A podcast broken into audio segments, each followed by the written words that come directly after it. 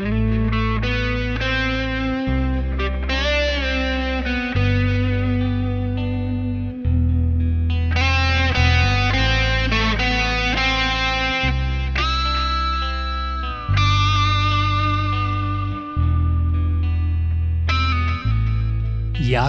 zog aus.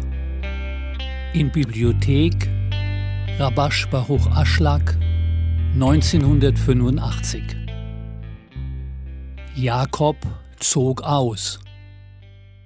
Nach der Interpretation von Rashi hätte es heißen müssen, Jakob ging nach Haran. Warum heißt es, dass er auszieht? Es besagt, dass der Auszug eines Gerechten aus einem Ort einen Abdruck hinterlässt. Wenn der Gerechte in der Stadt ist, ist er ihre Pracht, ihr Glanz, ihre Herrlichkeit. Wenn er aus ihr auszieht, gehen der Stadt Pracht, Glanz und Herrlichkeit verloren. Das sind seine Worte. Das muss man in der Arbeit verstehen. Was ist ein Gerechter? Und was ist der Abdruck, den er bei seinem Auszug hinterlässt? Man muss verstehen, dass der Schöpfer gerecht genannt wird, denn es steht geschrieben, der Herr ist der Gerechte, und ich und mein Volk sind die Sünder. Der Mensch spürt, wenn er dem Schöpfer nahe ist dass er ihm nahe ist und ihm Gutes tut. Zu dieser Zeit hat er einen Genuss an Tora und am Gebet und an all seinen Handlungen, denn er spürt, dass der Schöpfer ihm nahe ist. Was auch immer er tut, er tut es mit Freude und Begeisterung. Danach kommt er in einen Abstieg, und empfindet keinen Genuss mehr beim Studium der Tora und der guten Taten. Jedoch bleibt der Geschmack zurück, den er während des Aufstiegs fühlte, als er einen Genuss an Tora und Mitzvot geboten hatte und sich in einem Zustand der Freude befand. Dieser verbleibende Geschmack lässt ihn sich danach sehnen, in den vorherigen Zustand zurückzukehren. Das heißt, nach einiger Zeit erwacht er durch den Geschmack, der in ihm verblieb, und sucht Rat, wie er zu dem Zustand zurückkehren kann, den er zuvor hatte und der Zustand des Aufstiegs genannt wurde. Während er jetzt in seiner Niedrigkeit spürt, wie weit er vom Spirituellen entfernt ist. Das wirft die Frage auf, warum bekam er diesen Abstieg? Wer profitiert davon? Vielleicht ist es auch eine Strafe für ihn, denn er muss sich nun wegen seiner Sünde korrigieren. Er weiß jedoch nicht, wegen welcher Sünde er aus dem Zustand des Aufstiegs in dem er sich befand, herabgestiegen ist. Er weiß auch nicht, was er korrigieren soll. Daraus folgt, dass er keinen Mangel in sich selbst sieht, der einen Abstieg verursacht haben könnte. Deshalb muss er gezwungenermaßen sagen, dass der Abstieg vom Schöpfer kommt. Das wirft die Frage auf, was hat er davon, wenn er ihn von seiner Stufe herabsteigen lässt. Das kann so interpretiert werden, wie unsere Weisen sagten. Der Auszug des Gerechten aus einem Ort hinterlässt einen Abdruck. Während des Aufstiegs wird es so betrachtet, als wäre der Schöpfer an dem Ort, das heißt im Körper anwesend. Zu dieser Zeit ruft er im Menschen das Gefühl der Freude an Tora und Mitzvot hervor. Aber er konnte die Wichtigkeit, dass der Schöpfer sich in ihm befindet, wie es geschrieben steht, ich bin der Herr, der in ihnen wohnt, inmitten ihrer Unreinheit, nicht schätzen und erkannte daher nicht, wer sich in ihm befindet und konnte ihm deswegen auch nicht den gebührenden Respekt erweisen. Deshalb konnten sie ihm nie helfen, eine höhere Stufe zu erreichen, da er mit seiner Arbeit zufrieden war. Deshalb wurde er vom Himmel herabgesenkt, damit er es wieder zu schätzen wüsste, denn von oben hat man ihn erhört und angenähert, aber er konnte es nicht würdigen. Sollte man fragen, warum muss man seinen Zustand des Aufstiegs schätzen? Es ist so, wie ich von Bala Sulam hörte, dass es im Licht keine Unterscheidung der Stufen gibt. Vielmehr liegt es an der Erlangung der Kelim, Gefäße, ob man Gatlut, Größe oder Katnut, Kleinheit erreicht. Entsprechend dem Erreichen des Lichts durch die Gefäße ist auch das Maß des Lichts. Wenn ein Mensch etwas von oben empfängt und es schätzen lernt, vergrößert sich das Leuchten in diesem Maß für ihn und er braucht kein größeres Licht mehr. Vielmehr vergrößert er sich durch ihn selbst, indem er das Leuchten schätzt. Und es scheint für ihn jedes Mal auf einer höheren Stufe. Daraus folgt, dass die ganze Sünde, für die er von seiner Stufe abfiel, darin bestand, dass er seinen Zustand nicht würdigte und unzufrieden war. Das bedeutet, dass er für immer auf dieser Stufe hätte verbleiben müssen. Deswegen erfolgte der Abstieg, den er zu seinem eigenen Besten bekam, um wieder die Stufen der Heiligkeit aufsteigen zu können. Deshalb heißt es, der Auszug eines Gerechten aus einem Ort hinterlässt einen Abdruck. Wenn der Gerechte in der Stadt ist, ist er ihre Pracht, ihr Glanz, ihre Herrlichkeit. Das bedeutet, dass die ganze Wichtigkeit in ihr war, aber er wusste ihren Wert nicht zu schätzen. Daher vergehen ihre Pracht, ihr Glanz und ihre Herrlichkeit. Deshalb heißt es, der Auszug eines Gerechten aus einem Ort hinterlässt einen Abdruck. Er sollte wissen, dass er, als der Gerechte in der Stadt war, nicht darauf achtete, ihre Pracht, ihren Glanz und ihre Herrlichkeit zu würdigen. Stattdessen wandte er sich ab, was bedeutet, dass er die Wichtigkeit all der oben erwähnten bedeutsamen Stufen verlor. Dies wird einen Abdruck hinterlassen genannt, was bedeutet, dass es sich in ihm einprägen musste, dass der Auszug des Gerechten aus dem Ort wegen seiner Abkehr erfolgte. Das bedeutet, dass in Wirklichkeit alle Stufen existieren, er sie aber nicht wahrnahm. Er hätte wissen müssen, dass es keine Veränderungen im Licht gibt, sondern alles von den Kilim, Gefäßen abhängt. Deshalb kann man sagen, dass dieser Abstieg nicht wegen einer Sünde erfolgte, sondern um ihm zu helfen, auf den Stufen der Heiligkeit aufzusteigen. Man sollte auch den oben erwähnten Vers dahingehend verstehen, dass der Auszug eines Gerechten aus einem Ort hinterlässt einen Abdruck, sich auf den Menschen bezieht. Denn wenn der Gerechte in der Stadt ist, bedeutet dies, dass der Mensch die Vorsehung rechtfertigen kann. Er überwindet dann den Zustand, in dem er sich befindet und sagt, es besteht kein Zweifel, dass der Schöpfer, der gut ist und Gutes tut, sich mir gegenüber wohlwollend verhält. Er will jedoch, dass ich mich so fühle, wie ich mich fühle. Damit rechtfertigt er die Vorsehung.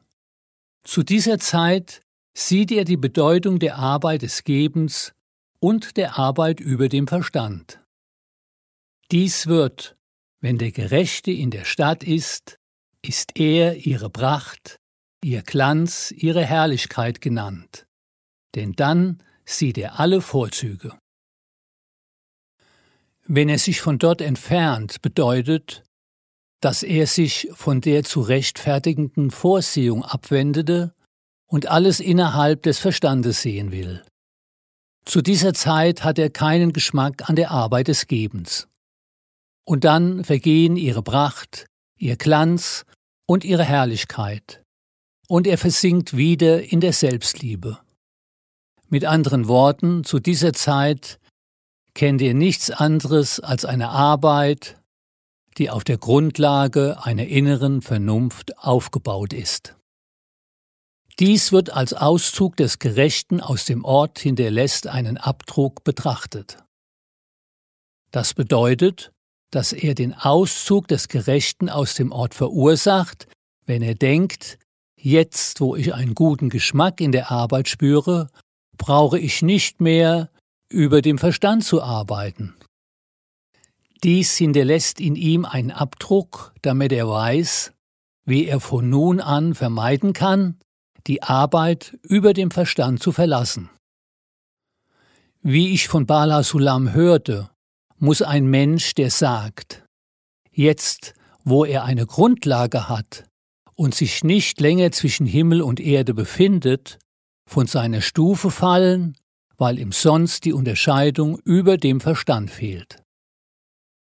Daraus ergibt sich, dass gerade das Verlassen der Stufe, die er erreicht hatte, einen Abdruck in ihm hinterlässt. Dadurch weiß er, dass er beim nächsten Mal aufpassen muss, um den Glauben über dem Verstand nicht zu verschmutzen, sondern immer die Vorsehung zu rechtfertigen. Und siehe, eine Leiter war auf die Erde gestellt, die reichte mit der Spitze bis zum Himmel. Und siehe, auf ihr stiegen die Engel Gottes auf und ab. 1. Mose 28, 12. Die Interpreten fragen, hätte es nicht erst absteigen und dann aufsteigen heißen müssen? Um dies in der Arbeit zu verstehen, muss man erklären, dass die Leide einen Menschen darstellt. Der Mensch steht mit den Füßen auf der Erde, aber das Haupt des Menschen reicht bis zum Himmel. Das heißt, wenn ein Mensch beginnt aufzusteigen, erreicht er den Himmel, und er sollte sich nicht darüber beklagen, dass die Leiter auf der Erde steht. Zunächst muss man jedoch verstehen, was auf der Erde bedeutet. Man weiß, dass die Erde das niedrigste ist. Und doch sieht man auch, dass alle prächtigen Bauten und gesunde Früchte gerade aus der Erde hervorgehen. Es ist bekannt, dass Eretz, Land, Erde, Wille zu empfangen bedeutet, der die Grundlage ist, aus der die gesamte Schöpfung und alles Schlechte, das in der Welt existiert, hervorgeht und alle Kriege, Morde und so weiter in ihm wurzeln. Dies wird eine Leiter war auf die Erde gestellt genannt. Denn wenn ein Mensch zum ersten Mal auf die Welt kommt, wird er auf Eretz, Land Erde gestellt, vom Wort Erze, ich werde wollen, was bedeutet, dass er empfangen will. Dies wird als Niedrigkeit betrachtet, und es gibt nichts Niedrigeres als das. Aber seine Spitze reicht bis zum Himmel, das heißt gerade dadurch, dass die Leiter auf die Erde gestellt war, wird der Mensch wollen, denn das Wort Erze, Erde, ich werde wollen, hat zwei Bedeutungen. Erstens, Erze bedeutet ich will. Zweitens, Eretz, Land Erde, wird als Niedrigkeit betrachtet. Man weiß, dass die Essenz der Schöpfung nur aus dem Verlangen zu empfangen besteht und dass am Anfang der Schöpfung nur dieses Verlangen erschien. Danach gab es Korrekturen, die Gleichwertigkeit der Form genannt werden, was bedeutet, dass das Niedrige, das Erde genannt wird, Gleichwertigkeit mit dem Himmel genannt, der Gebende erreicht. Man kann dies so interpretieren, dass der Mensch, obwohl er sich in der Körperlichkeit befindet, dennoch Korrekturen durchführen kann, denn sein Haupt, genannt die Spitze der Leiter, reicht bis zum Himmel. Und das bedeutet Gleichheit der Form mit dem Himmel, was als empfangen um zu geben gilt. So wie es am Anfang der Schöpfung zunächst ein Verlangen zu empfangen gab, das dann durch die Absicht zu geben korrigiert wurde, so gleicht auch die Leide einem Menschen, der auf der Erde steht. Sein Anfang befindet sich auf der Erde und danach erreicht er den Himmel. Mit anderen Worten, der Mensch sollte sich nicht entmutigen lassen, wenn er sieht, dass er voller weltlicher Verlangen ist und keine Funken des Gebens hat, und er nicht glauben kann, dass sein Körper jemals bereit sein wird, nur um des Gebens willen zu arbeiten. Stattdessen sollte er glauben, dass dies der Weg und die Reihenfolge der Arbeit ist, dass der Schöpfer es genau so will, dass eine Leiter auf die Erde gestellt wurde, deren Spitze bis zum Himmel reicht. Dann wird man verstehen, was geschrieben steht. Auf ihr stiegen die Engel Gottes auf und ab. Die Interpreten fragen, die Engel befinden sich im Himmel, also müsste dort absteigen und dann aufsteigen geschrieben sein. Man muss verstehen, dass sich dies auf den Menschen bezieht, der der Bode des Schöpfers ist, da ein Engel Bode genannt wird. Diese Menschen, die auf dem Weg des Schöpfers wandeln, werden Engel Gottes genannt. Zuerst steigen sie auf, indem die Leiter auf die Erde gestellt wird, und erreichen die Spitze der Leiter, die als ihr Haupt, das bis zum Himmel reicht, betrachtet wird. Danach steigen sie hinab, was bedeutet, dass alle Auf- und Abstiege darauf zurückzuführen sind, dass die Leide zwei Enden hat. Erstens auf die Erde gestellt, das heißt den Ort der Niedrigkeit. Zweitens aber ihre Spitze reicht bis zum Himmel. Das bedeutet, dass der Mensch in dem Maße, in dem er die Spitze, die bis zum Himmel reicht, zu schätzen weiß, auch die Niedrigkeit des auf die Erde gestellt Seins spüren kann und bedauert, in der Körperlichkeit zu sein. Aber wenn er keine richtige Vorstellung davon hat, dass ihre Spitze bis zum Himmel reicht, kann er den Zustand des Abstiegs nicht bedauern. Daraus folgt, dass er in dem Maße, in dem er aufsteigt und ihre Spitze bis zum Himmel reicht, das Maß der Niedrigkeit des Abstiegs schätzen kann. Deshalb heißt es zuerst aufsteigen und dann absteigen, da man den Abstieg nur in dem Maße spürt, wie man dem Erreichen des Himmel Wichtigkeit beimisst. Das ist die Bedeutung von aufsteigen und dann absteigen. Denn die Leiter, die der Mensch hinaufsteigen muss, um seine Aufgabe zu erfüllen, denn er wurde vom Schöpfer in diese Welt gesandt, beginnt auf der Stufe, eine Leiter war auf die Erde gestellt, die reichte mit der Spitze bis an den Himmel. Also am Anfang der Niedrigkeit, die der Wille zu empfangen ist, welcher seine Natur ist. Sein Haupt bedeutet, dass er am Ende der Leiter den Himmel erreichen soll, der nur dazu da ist, um zu geben. Dies wird Himmel genannt. Wie die Erde empfangen genannt wird, wird der Himmel geben genannt. Wir sollten das Auf- und Absteigen auch so interpretieren.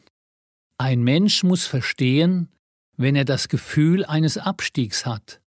Zum Beispiel, wenn er im Handel tätig ist oder in einer Fabrik arbeitet oder einfach nur auf der Straße spazieren geht und er plötzlich aus dem Schlaf erwacht und sich in einem Zustand des Abstiegs befindet, dass die Erkenntnis, dass er sich im Abstieg befindet, vom Aufstieg zu ihm gekommen ist.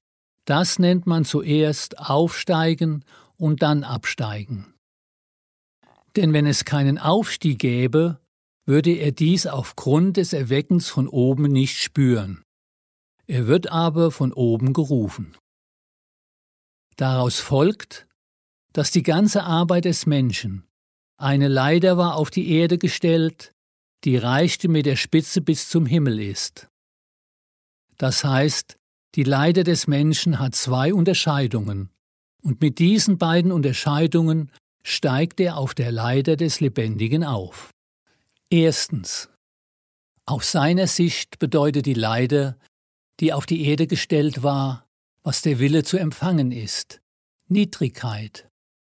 Erde meint das Empfangen, Nukwa, Frau, die vom Himmel empfängt, wobei der Himmel Mann genannt wird, der Geber.